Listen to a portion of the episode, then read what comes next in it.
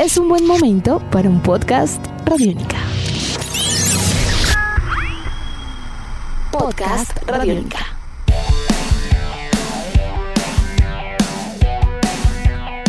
Bienvenidos a esta nueva edición de Podcast Rock and Roll Radio, producto de Radiónica desarrollado por el señor Andrés Durán, arroba Andrés Durán Rock, y quien les habla Héctor Mora, arroba Mora Rock and Roll, bajo la producción de Juan Jaramillo, Nicolás Castillo y la captura sonora de Ricardo Murcia. James Marshall Hendrix, o Jimi Hendrix, fue un músico y cantautor estadounidense famoso en todo el mundo por su trabajo alrededor de la guitarra eléctrica y la creación de una nueva forma de interpretar ese instrumento. Famoso a ambos lados del Atlántico y con varios momentos cumbre alrededor del Festival Pop de Monterrey en 1967 y el concierto de Woodstock de 1969, su nombre quedaría para la historia como un innovador, arriesgado y virtuoso artista cuya guitarra era una extensión de su alma. Con su banda de Jimi Hendrix Experience grabó cuatro álbums y al mismo tiempo existen un montón de recopilaciones y discos en directo póstumos. Según la versión oficial, una mezcla de alcohol y somníferos acabó con la vida de Hendrix en Londres el 18 de septiembre de 1970 en plena cúspide de su carrera profesional. Su legado ha trascendido en la música, el mundo de los listados y la cultura en general, convirtiéndose en un símbolo tanto de su generación como en el de la inquietud y exploración sonora del ser humano una compenetración con el instrumento que podría ser desde apasionada hasta una dulce e íntima condena para uno de los más grandes dioses de la guitarra eléctrica y el rock and roll en la historia. Así que hoy en Podcast Radiónica, a los 50 años de la partida de Jimi Hendrix, recordamos su música, legado e impacto en la cultura rock. Como diría Jimmy, quiero hacer una música tan perfecta que se filtre a través del cuerpo y sea capaz de curar cualquier enfermedad. Andrés, muy buenas tardes, ¿cómo va todo? Qué triste 50 años sin Jimi Hendrix. Así es, Héctor, un gran saludo a usted, al Gatico Murcia, al señor Camilo Barón, a todo el equipo técnico en Radiónica, como siempre a nuestros queridos oyentes de este Rock and Roll Radio Podcast, un homenaje a los 50 años de la muerte de Jimi Hendrix. Sí, es verdad. Muchos años, digamos que el tiempo no ha sido dadivoso con nosotros y son 50 eh, después de haber fallecido un 18 de septiembre de 1970, como usted bien lo dice, Héctor.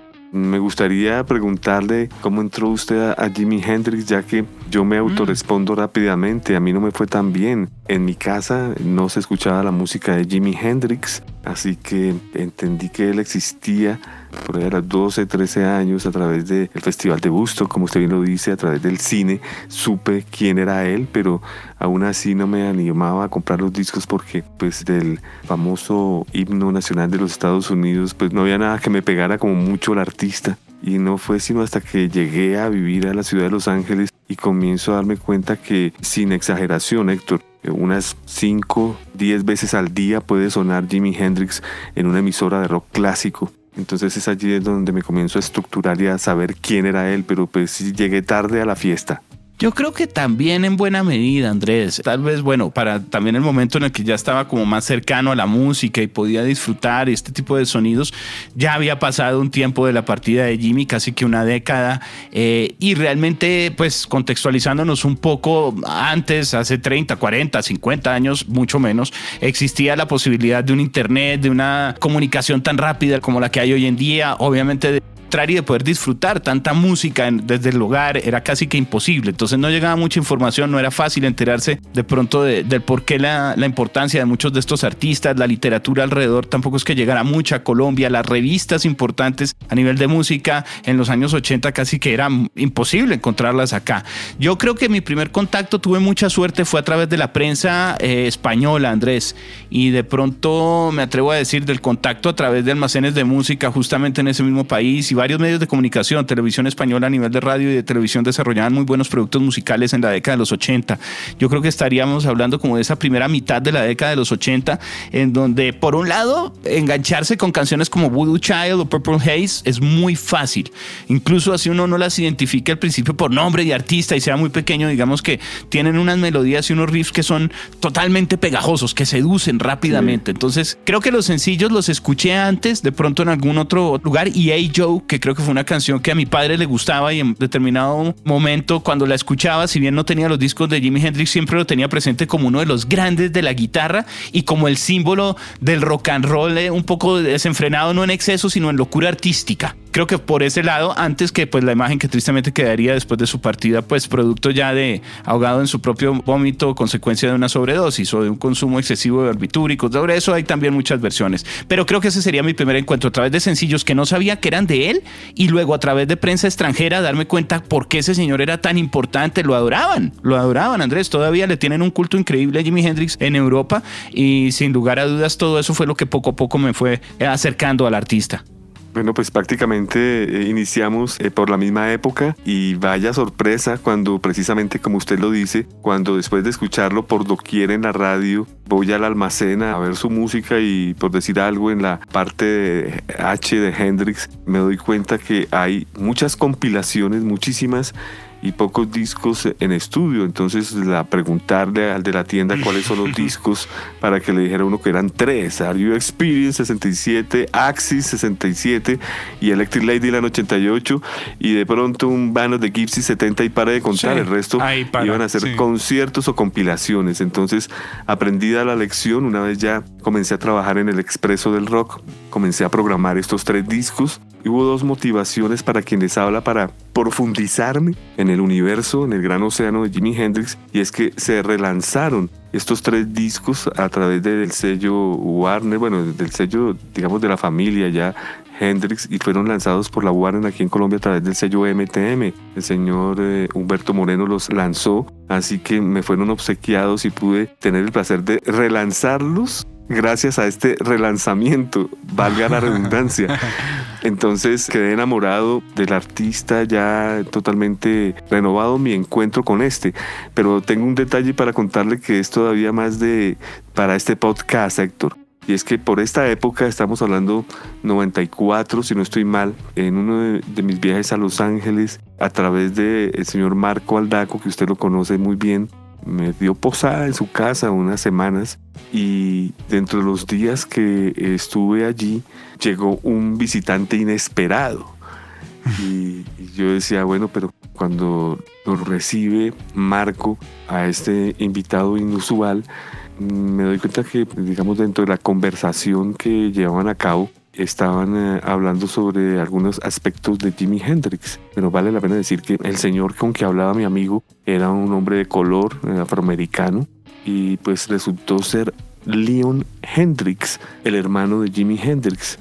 Eh, tuve el placer de conocerlo y una vez se acabó la visita y se fue, pues yo quedé con muchos signos de interrogación. Entonces comencé a preguntarle a Marco pues que que, hace cuánto hace cuánto conocía a Leon y, cómo era.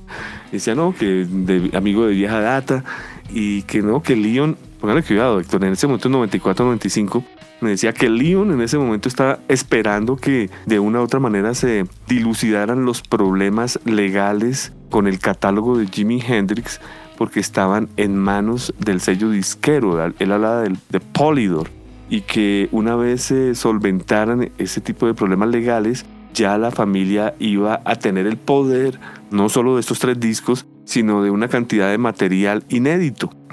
Yo pues entendí el mensaje, mas fui a través de los años dándome cuenta de la dimensión de lo que me respondió mi amigo Marco acerca de lo que se venía que comenzó todo con un álbum llamado Voodoo Soup, la sopa voodoo, que digamos que es el último disco ya con la MCA Records bajo la producción de Alan Douglas, donde se hace como una despedida, digamos, el sello de este catálogo que siempre estuvo en el congelador y por problemas legales no se pudo exponer a la luz pública. Y al mismo tiempo se libera el famoso catálogo y grabaciones de Jimi Hendrix que pues eh, es algo sin precedentes, Héctor. Rápidamente, estamos hablando de First Race of New Rising Sun, de 1997, primer álbum de la familia Hendrix bajo la producción de Eddie Kramer con producto, canciones nunca antes escuchadas, tomas inéditas. Luego sale el South Saturn Delta 1997, de igual manera un disco con, con canciones inéditas, sin precedentes. Ese es muy bueno, sí Continuaría luego el Valleys of Neptune, los Valles de Neptuno, que salió en marzo del 2010, también bajo la familia Hendrix Eddie Kramer. Continuaría People, Hell and Angels, que salió en marzo del 2013. Y finalmente salió el Both Sides of the Sky en el 2018. Hace dos años tan solo se lanzó la última compilación de material que no había visto la luz pública bajo la producción de Eddie Kramer, quien fue el que grabó todos estos discos que acabo de enumerar, en donde él mismo dice en este Both Sides of the Sky del 2018 que ya no hay más material en estudio disponible. Esos discos que acabo de leer, todos fueron lanzándose poco a poco y era lo único que quedaba en el archivo. Que de oh. aquí en adelante, lo que sí pueden seguir saliendo tranquilamente son discos en concierto, que de hecho también comenzaron a salir por allá en el 98, 99 con las famosas BBC Sessions, con las sesiones de la BBC, pasando por el Fillmore East, pasando por el concierto de Busto que fue lanzado en el 99, el famoso Blue White Angel, que fue la presentación en la isla de White, que se relanzó en el 2002. Eh, también Live at the Berkeley 2003. Se lanzó también Live at Monterrey Pop Festival, concierto formidable. Se relanzó también en el año 2011 Live at Winterland. Se lanzó en el 2013 Miami Pop Festival. Luego vendría Freedom Atlanta Pop Festival en el 2015, Héctor. En el 2016 se lanzó el Fillmore East First Show. Y llegamos a 2019 con Songs for Groovy Children de Fillmore East Concerts. Así que mucho material increíble y está programado para noviembre de 2020 su presentación en Maui, en Hawái. ¡Wow! ¡Wow! Bueno, pues eh, como vemos el catálogo, por lo menos si era cierto que tenían algunas, no algunas, sino muchas grabaciones. Había mucho material para compartir y creo que afortunadamente eso ha sucedido en buena medida, Andrés, porque en realidad que el legado eh, y la riqueza musical se hubiera quedado un poco corto para todo lo que pudo aportar en, su visión y en complemento de la visión eh, del material de Jimi Hendrix a lo que fueron los discos que presentó en vida, tanto en estudio como lo que vino a hacer también todo su ejercicio de todas maneras del Band of Gypsies que alcanzó a salir antes de que él falleciera y que de alguna manera creo que marcaron un sonido tan puro, tan único, que no solamente los ingleses comenzaron a aprovecharlo y apreciarlo incluso antes que los norteamericanos cuando Jimmy viaja a Inglaterra, sino que en realidad el planeta recibiría una concepción de una persona que con mucho respeto igual entendían casi como un extraterrestre porque lo que hacía era increíble. Y realmente la compenetración no solo en el interpretar el instrumento, sino en esa extensión de la guitarra como para tratar de expresar otro tipo de cosas fue impresionante impresionante, más allá de notas, de técnicas, de academias. Yo creo que, por el contrario, es casi que esa libertad del ser humano traducida a una coherencia que prácticamente era de él y el resto de la banda sígalo. Héctor, dejé por fuera dos bandas sonoras que son Soundtrack Recordings for Jimi Hendrix, año 73, y música original de Jimmy Plays Berkeley, 75, y una serie de antologías que han venido saliendo también desde los años 90 sin precedentes. Pero me gusta algo que usted acaba de mencionar, Héctor, y es eh, lo de extraterrestre de esas posibilidades extraterrestres que él tenía, que fueron, digamos, detectadas por los grandes guitarristas en la historia. Recuerdo una historia que dijo B.B. King acerca de Jimi Hendrix y era la siguiente, que él conocía dos guitarristas en la historia de la música que no necesitaban eh, tener esos segundos extras para parar la inspiración y seguir punteando, sino que les fluía por horas y eran Jimi Hendrix y Stevie Ray Vaughan. Eso lo dijo B.B. King. Hágame el favor. Y, y posteriormente Eric Clapton, Jeff Beck y Jimmy Page estuvieron reunidos en un estudio con la misma guitarra, el mismo amplificador de Jimi Hendrix, tratando de descifrar todos estos misterios, porque yo no sé si usted sabe, Héctor, que en los inicios, cuando el señor eh, Jimi Hendrix se traslada al Reino Unido, digamos, dentro de sus primeros eh, conciertos, estuvo, estuvieron mejor en primera fila los grandes rockeros del momento. Ah. Eh, por ejemplo, cuando Jimi Hendrix tocó en 1966, eh, en noviembre, en el Back of Nails Nightclub en Londres, estaban allí Eric Clapton, John Lennon, Paul McCartney, Jeff Beck, Pete Townshend, Brian Jones, Mick Jagger, Kevin Ayers y muchos otros. Entonces, ¿qué sucede, Héctor? Que ya después con la tecnología y con las facilidades, Eric Clapton, Jimmy Page y Jeff Beck entran a un estudio para tratar de emular lo que hacía Jimi Hendrix y no lo logran. Lo que logran es intuir el porqué. Y es que Jimi Hendrix parecía que tenía una compenetración tan profunda con su instrumento que él, él, sabía hasta qué momento llegar a hacer el bend sin desafinar la guitarra, sin que tuviera los seguros para que se mantuviera afinada. Jimmy sabía hasta qué momento presionar el brazo de la guitarra para lograr el efecto sin tampoco traumatizar la afinación, cosa que es muy difícil hacerla sin la tecnología que ya tienen las guitarras hoy en día para poder lograr todo esto. Así que son cosas que no tienen explicación, que si son de extraterrestre, por el lado del punteo, como lo decía B.B. King, por el lado de los efectos que lograba con su guitarra sin que se le desafinara, como lo investigaron Jimmy Page, eh, Jeff Beck y Eric Clapton, es algo misterioso. Es realmente un extraterrestre si uno ve desde este punto de vista lo que él logró con su guitarra sin tener vuelvo y repito, la tecnología para que pudiera tocar una canción completa sin que se le desafinara antes de que terminaran los tres minutos de la canción ni la comodidad en el instrumento. Realmente él, eh, pues siendo zurdo, le tocaba interpretar la guitarra al revés, acomodándola al revés Andrés.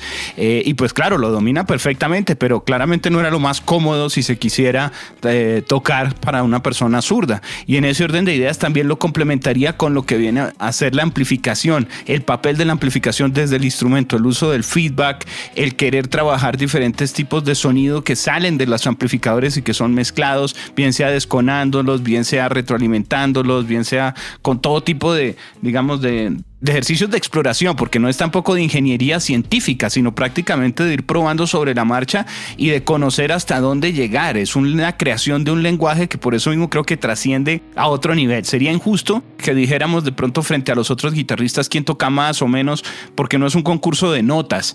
Eh, para ese entonces, usted mismo lo comenta, la plana mayor de, de las guitarras inglesas iban a disfrutar al vivo de Jimi Hendrix, porque se corría la voz que era un señor que tenía algo que proponer y todos fueron a verlo. Todos los que usted mencionó. Cambió la vida. Sí, sí, ¿no? Le cambió totalmente, eh, creo que todo realmente. Y, lo mismo a los demás músicos, que si bien, pues hombre, uno no puede decir que, por ejemplo, un Clapton, que ya era Clapton, era Dios también, y de muchas otras cosas que estaríamos viendo, además, no son músicos que se verían sorprendidos si no fuera por algo. Y ese algo estaba más allá de simplemente tener las notas y de lograr mantener esas cadencias y el blues, porque es que igual los ingleses siempre han apreciado el blues norteamericano toda la vida y la música de Jimmy eh, es una raíz de blues total. Entonces si fue Pete Townshend o Eric Clapton el que dijo que después de verlo le tocó volver a aprender a tocar guitarra, así de fácil. Y Héctor, ¿qué me dice de las cuerdas al revés? Tocaba con las cuerdas al revés por ser zurdo. Eh, las guitarras que utilizaba, mucha gente piensa que él estaba tocando solo con Fender Stratocaster, pero no. Él tenía dos guitarras de su predilección que eran la Gibson Flying B, influencia de Albert King, por supuesto, y también eh, utilizaba Gibson Les Paul y Gibson SG en algunas ocasiones para sus grabaciones. Él también era un gran bajista y gustaba mucho del famoso Fender Bassman. Lo que pasa es que creo que muchas imágenes que hay de algunas participaciones en conciertos y demás están eh, centradas en algunos momentos o canciones en donde de pronto la Fender fue el protagonista y tal vez por eso mismo como que la imagen se centra mucho en ese lado, pero usted tiene toda la razón. De hecho, la imagen de un Jimmy más bluesman es con la Flying B. El Festival de la Isla de White está con la Flying B, sí señora, a diferencia de Busto, por ejemplo, que está solo con la Strat. Y ya comienzan los gorros con plumas y otro tipo como de, digamos, de, estética un poco menos cercana a los 60 a mediados 60 hippie, es distinto, pues igual también hay que destacarlo. Menos tímido. Él era una figura y, cuando se presentó tanto en el Festival de la Isla de Witt en el 70 como en Woodstock, eh, se dice que fue de los shows mejor pagos, ¿no? Entre comillas. Sí, totalmente. Ya había llegado a la cima con la bendición de los grandes allá mismo en la isla. Sí, Creo que en ese orden de ideas el reconocimiento era importante. Ahí de pronto lo triste sería no solo como la vida se cierra tan temprano para un señor como Jimi Hendrix a los 27 años de edad, Andrés, sino que adicionalmente, de acuerdo a recopilaciones que se han hecho importantes para muchos libros que hay alrededor de recordar lo que es la obra de Jimi Hendrix, como alimentar, si al final se ahogó en su propio vómito, si fue sobredosis, si fue que lo mataron, si era que el manager eh, había recibido la noticia que lo iba a abandonar y entonces por no querer dejar que lo abandonara prefirió asesinarlo. Hay todo tipo de cosas, algunos que dicen que nunca murió, lo cierto es que todo eso alimenta la leyenda, pero le recomiendo, hay un libro de un autor eh, inglés que se llama Harry Shapiro, en donde también investiga mucho sobre la muerte y el mito de Jimi Hendrix. El libro se llama Jimi Hendrix Electric Gypsy y en él narra también lo que fueron los últimos días a nivel de conciertos y demás. Y digamos que lamentablemente el reconocimiento, si bien era una estrella importante, no estuvo tan fuerte para lo que sería casi que su última fecha, realmente 6 de septiembre de 1970, 12 días antes de su muerte en un festival llamado el Peace and Love en la isla de Falkland en Alemania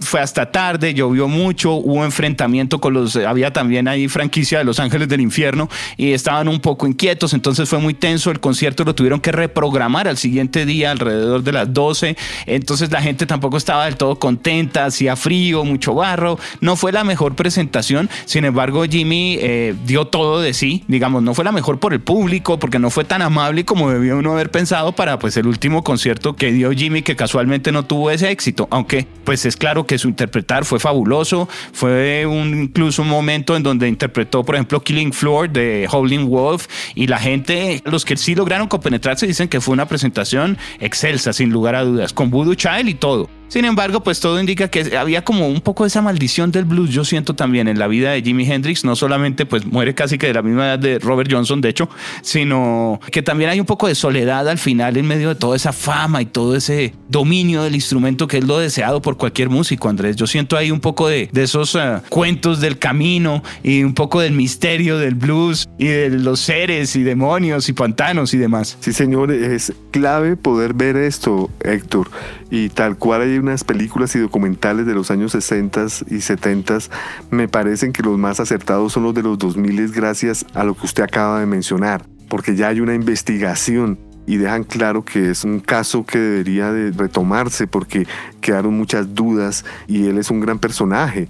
Eso del vómito y la asfixia y la mezcla con barbitúricos parece que no ha dejado muy contentos a muchas personas. Así que quiero recomendar algunos documentales que me han llamado la atención últimamente, como por ejemplo Jimi Hendrix The Uncut Story, que salió en el 2004 de Steve Vogel, que es un gran director. Hay uno que se llama Hendrix and the Blues, Jimi Hendrix Blues, de Alex Gibney. Eh, también es un muy buen documental. Uno que se llama At Last the Beginning, The Making of Electric Ladyland que se lanzó en el 2008, gran documental. Jimi Hendrix Voodoo Child, diferentes locaciones, se lanzó en el 2010. En el 2013 se lanzó un documental llamado Hear My Train A Coming, eh, mm. que pues está, eh, uy, claro, trae como unas 15 canciones en diferentes locaciones, es excelente. Y Héctor, para conmemorar los 50 años del fallecimiento de Jimi Hendrix, se ha lanzado el 30 de julio del 2020 un documental llamado Music, Money, Madness Jimi Hendrix y Maui, que fue la presentación de Jimi Hendrix en Maui, Hawaii. Jimi Hendrix podemos eh, ir cerrando un poco con los reconocimientos a nivel no solo de, discos póstumos y de trascender a nivel de la imagen del rock para el mundo, creo que también es importante destacar. Tristemente solo ingresó al Salón de la Fama del Rock and Roll en 1992, es increíble. Y todo su legado igual se ha mantenido de una manera muy especial, siendo destacado igual como guitarrista por casi todos los medios y revistas prestigiosas y medios especializados alrededor del género, Andrés. Es sin lugar a dudas una figura muy especial, un eh, letrista que en medio de toda la psicodelia, me atrevo a decir, no deberíamos demeritar, porque tal vez a veces se piensa demasiado en lo que trataba de decir de una manera muy enredada a veces o con demasiados símbolos del hipismo y demás, pero lo cierto es que hay un ejercicio de sensaciones muy particular y a la hora de verdad el querer transmitir mucha paz y mucho amor en toda su música. Totalmente. ¿Saben en dónde uno se da cuenta de ese Jimi Hendrix inocente que pues uno se da cuenta que venía de una manera angelical a lograr lo que logró? Cuando tuvo las presentaciones eh, primarias al lado de Steven Steele, de Crosby, Stills Young, al lado de Lonnie Young Blood, al lado de los Alley Brothers, de Little Richard, de Curtis Knight and the Squares, con quien hizo parte como guitarrista de sesión y era muy inocente ver lo que hacía con su traje de corbata, muy inocente, pero pues volaba con esa guitarra. Pues creo que sencillamente son algunos momentos para recordar con eh, datos, con sentimientos, con pasión musical, sin lugar a dudas, pero también con mucho análisis, lo que vino a ser el legado más importante a nivel de guitarra, sin lugar a dudas, para los años 60 y 70 en figura de un solo artista. Si bien su trabajo con eh, la banda y todo el desarrollo a nivel general que tuvo también el movimiento de rock para los años 70 no sería el mismo sin Jimi Hendrix, me atrevo a decir que lo mismo sucedería con la imagen de libertad y de sencillamente que traería al rock and roll como algo desfogado, como algo de mucha pasión y algo que va más allá de los límites de lo entendible, Andrés. Estamos llegando al final de nuestro podcast. Creo que ha sido un excelente momento para recordar el legado de Jimmy. Pregunta, ¿cuál es su disco favorito de Jimi Hendrix? Eh, fíjese que qué buena pregunta. Digamos que el Electric Ladyland es mi favorito de los tres, pero me he sumergido en toda esa serie de realizaciones de Jimi Hendrix lanzadas por eh, Eddie Kramer y las recomiendo. Me gustaría recomendar toda esa serie de grabaciones que se lanzaron y que traen consigo una cantidad de sorpresas que sonoramente me han enseñado mucho. Y lógicamente los videos, ¿no? Chequear la videografía de Jimmy, sus conciertos, sus documentales, es uno de esos artistas que en el disco no puede plasmar lo que logra ya en una tarima. Muy cierto. Comparto además su pasión también alrededor del Electric Ladyland. Me parece como álbum de los más completos, de los más especiales. Sin embargo, los otros tienen canciones supremamente populares, pero Electric Ladyland. Y de los póstumos, a mí me gustó mucho el South de Saturn Delta de finales de los años 90. Me pareció un trabajo muy especial. muy eh, bueno. Y me gusta mucho, también lo disfruto. El Band of Gypsies tiene una gran ventaja, pues es algo en vivo también en la época. Salió antes como a nivel de conciertos. Ese sería el que recomendaría por el lado del live. Aunque hay de todo. Todos los shows que usted ha reseñado hoy, bien sea en video o en audio, son mágicos y de verdad merecen ser recordados. Yo me compré por ahí una antología que afortunadamente en su momento no me salió tan costosa, pero me imagino hoy en día eso debe valer un dineral. Es una antología oficial lanzada ya por la familia Hendrix que lleva por título, si no estoy mal, West Coast Seattle Boy, de Jimi Hendrix Anthology. Entonces, eh, ¿qué es esto? Es una antología de 8 LPs, Héctor. 8 LPs donde se demuestra lo que fue el set que llevó a cabo Jimi Hendrix en Seattle, Washington, eh, subdividido en estos LPs y acompañado de un documental impresionante. O sea, lo que yo le decía, queda uno admirado. le voy a decir un spoiler. El disco número uno tiene canciones como Testify con los Isley Brothers. Eh, tiene una canción que se llama Mercy Mercy con Don Conway y The Good Timers. Está la canción Can't Stay Away con The Good Timers también. My Diary con Rosa Lee Brooks. Hay una canción con Little Richard, hay una canción con Frank Howard, con Ray Cherpy, con Jerry Norman, Billy Leoman, Kane Curtis. es una cosa espectacular muchos discos recomendados, entonces muchas canciones y colecciones para ser destacadas. Esa que usted menciona no es la excepción. Y bueno, creo que con este cierre estamos sencillamente rindiendo un tributo más a uno de los grandes, a Jimi Hendrix. Andrés, eh, ha sido una excelente tarde. ¿Algo que usted quiera destacar antes de, de finalizar nuestro podcast del día de hoy? No, pues le haría usted una pregunta, Héctor. ¿Será Jimi Hendrix el mejor guitarrista en la historia del rock? Lo pensé para este podcast, lo pensé, lo pensé porque se tiende a decir también eh, muchas veces que lo es, pero yo me atrevería a decir que no. Creo que sí es, sin lugar a dudas, de los mejores guitarristas en la historia del rock, pero no me atrevo a decir si justamente el mejor. Es que, es que es muy, muy, muy complejo. Yo creo que sería de los mejores, pero claro, si nos vamos por el otro, uno diría Clapton de entrada, pues Clapton también se centró mucho en el blues en los últimos años, pero tiene una carrera de rock también y mucho más amplia dentro de lo que viene a ser todo el espectro frente a otros sencillos más livianos que puede percibir la gente. Entonces, no sé, ahí tengo ese problema, le confieso. No, yo también he llegado a la misma encrucijada y sabe cómo he tratado de salir de ella. ¿Cómo? Yo pensaría como si fuera Moody Waters, como si yo fuera Albert King y me preguntaran, bueno, ¿cuál es el mejor guitarrista? Y yo creo que sí, si yo fuera ellos diría que Jimi Hendrix. Sí creo porque es el más blues. Bueno, sí, de todos esos sí, sí, señor. Y tiene los elementos de rock que le dan extravagancia y otro nivel. Entonces... Exacto, la experimentación más lejana del blues no puede haber la hizo Jimi Hendrix. Entonces están los dos Claro. polos, aferrado al blues, pero chao blues. Entonces es el antihéroe, yo no sé, es lo máximo. Es muy buena pregunta. Eso está como para otro podcast. ¿Cuál Sí, es el mejor guitarrista de toda la historia del nivel de rock? Exactamente, es verdad, señor. Bueno, pues nos despedimos eh, de esta nueva edición de Podcast Rock and Roll Radio, un producto desarrollado por Radiónica de manera muy especial y exclusiva, producido para todos ustedes por Juan Jaramillo y Nicolás Castillo, con la captura sonora de Camilo Barón, Ricardo Murcia el día de hoy acompañándonos y en la presentación y locución el señor Andrés Durán, arroba Andrés Durán Rock, quien les habla Héctor Mora, arroba Mora Rock and Roll. Nos veremos en una próxima emisión. Muchas gracias por acompañarnos y Andrés, que la pase muy bien. Gracias Héctor, gracias Camilo, gracias equipo Y los más importantes, nuestros queridos oyentes. Nos encontramos en un nuevo Rock and Roll Radio Podcast. Hasta pronto. Nuestros podcasts están en radionica.rocks, en iTunes, en RTVC Play y en nuestra app Radionica para Android y iPhone. Podcast Radionica.